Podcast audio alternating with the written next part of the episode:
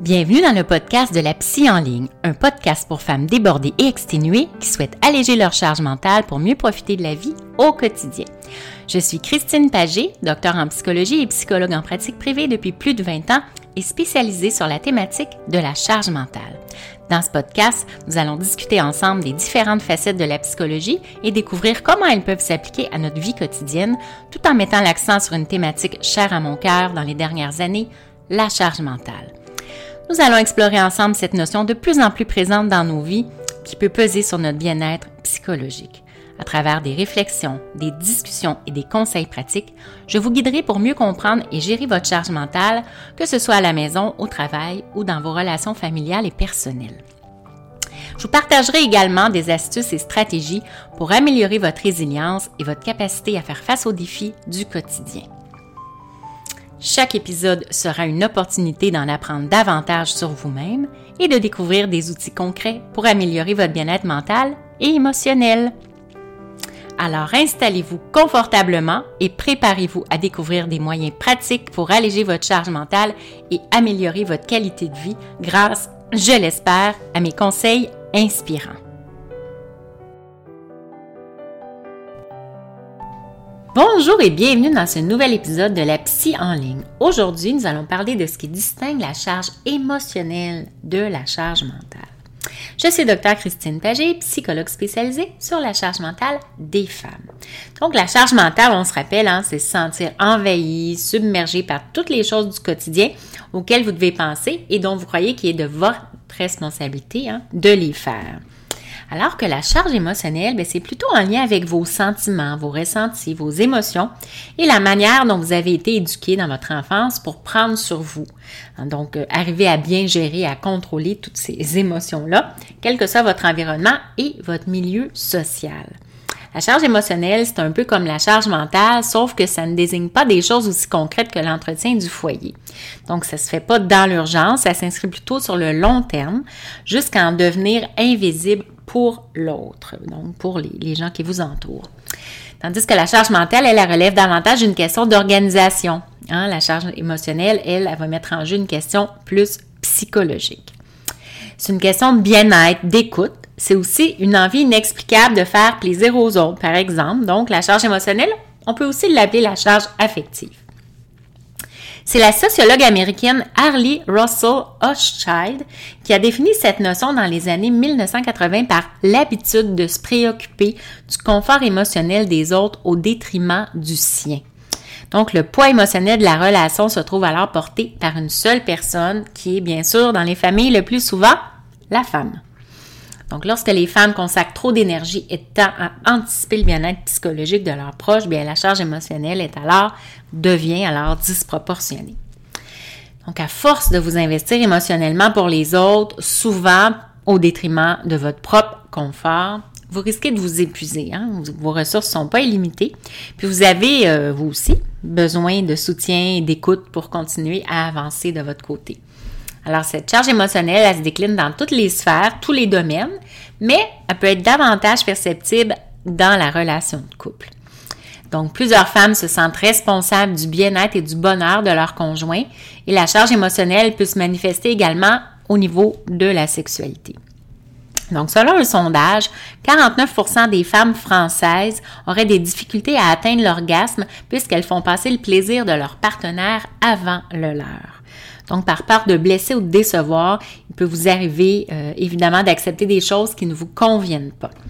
Mais prendre sur soi peut avoir des effets dévastateurs sur votre santé mentale et faire fondre votre estime de soi, ce qui devient un précurseur de problèmes de santé mentale.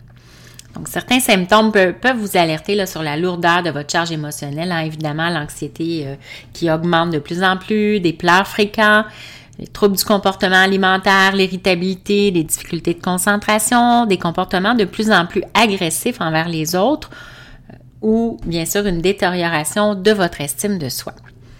Donc avant de, répertorier euh, différentes stratégies que vous pourriez utiliser pour diminuer votre charge émotionnelle, je vous invite à vous inscrire à mon webinaire La méthode décharge mentale qui aura lieu lundi le 27 novembre à midi en heure du Québec ou 18 heures heure de France et d'Europe.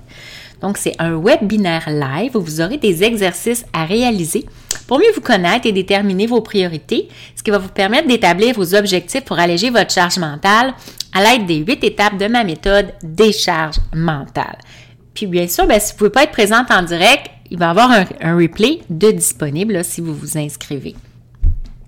Alors, j'en reviens maintenant à des astuces et des stratégies pour vous libérer de la charge émotionnelle.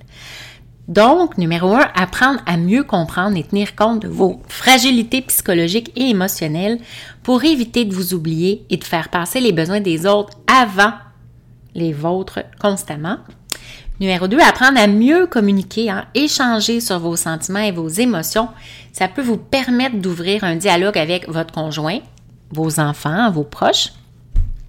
Troisièmement, vous affirmer, comme apprendre à dire non, puis à exprimer vos émotions. Donc, ça peut être très libérateur de verbaliser ce que vous ressentez, hein, puisque vous accumulez dans votre cœur. Quatrièmement, ne pas prendre de décision selon vos peurs. Donc, cela peut impliquer de travailler sur vos croyances qui proviennent la part du temps de votre éducation puis de vos modèles parentaux, hein, donc que vous avez eu dans votre jeunesse. Alors, c'est vraiment important de travailler sur vos peurs et vos, croyances qui, qui sont euh, intégrées en vous depuis longtemps. Numéro 5, être en accord avec vos valeurs, vos besoins, vos priorités de vie. Hein. On appelle ça être aligné, hein, autant dans ce que nos pensées, euh, nos valeurs que dans nos ressentis, nos besoins. Hein. On se sent aligné, tout va ensemble, la tête, le cœur, le corps. Sixièmement, évitez de vous installer dans un rôle de sauveur avec vos proches. Donc, votre envie de les aider à aller mieux peut vous amener, vous, à vous oublier et à entraîner la surcharge émotionnelle. Donc, vous devez garder à l'esprit que certaines personnes ne peuvent pas être sauvées et, en fait, ne le veulent tout simplement pas. Alors, ça ne sert à rien d'essayer de sauver ceux qui ne veulent pas l'être, hein, bien sûr. C'est déjà tout pour cet épisode de la psy en ligne sur la charge émotionnelle. Donc, si vous avez des questions ou des sujets que vous aimeriez voir abordés dans les épisodes à venir, n'hésitez pas à me contacter par courriel ou par Messenger sur mon groupe privé Facebook Alléger votre charge mentale ou sur Instagram hein, euh, sur la psy en ligne. Donc, prenez bien soin de vous et aussi de vos émotions avec bienveillance. Au revoir. Merci d'avoir écouté cet épisode. J'espère que cela vous inspire autant que cela me fait plaisir de partager mes connaissances avec vous. Vous pouvez vous abonner au podcast pour être avisé des nouveaux épisodes. Je vous invite aussi à télécharger mes fiches pratiques, les 9 outils à l'âge mental que vous trouverez dans la description en dessous, ainsi que toutes les façons de me rejoindre par les réseaux sociaux. Prenez note que le contenu de ce podcast est de nature éducative, vulgarisée et générale. Il ne doit pas être confondu avec une psychothérapie, un relevé exhaustif du champ de la connaissance ou une intervention personnalisée. Si vous vivez de la détresse ou pour plus d'assistance, veuillez contacter un professionnel de la santé ou appeler au 811. Alors, je vous dis au revoir et surtout, prenez bien soin de vous avec bienveillance.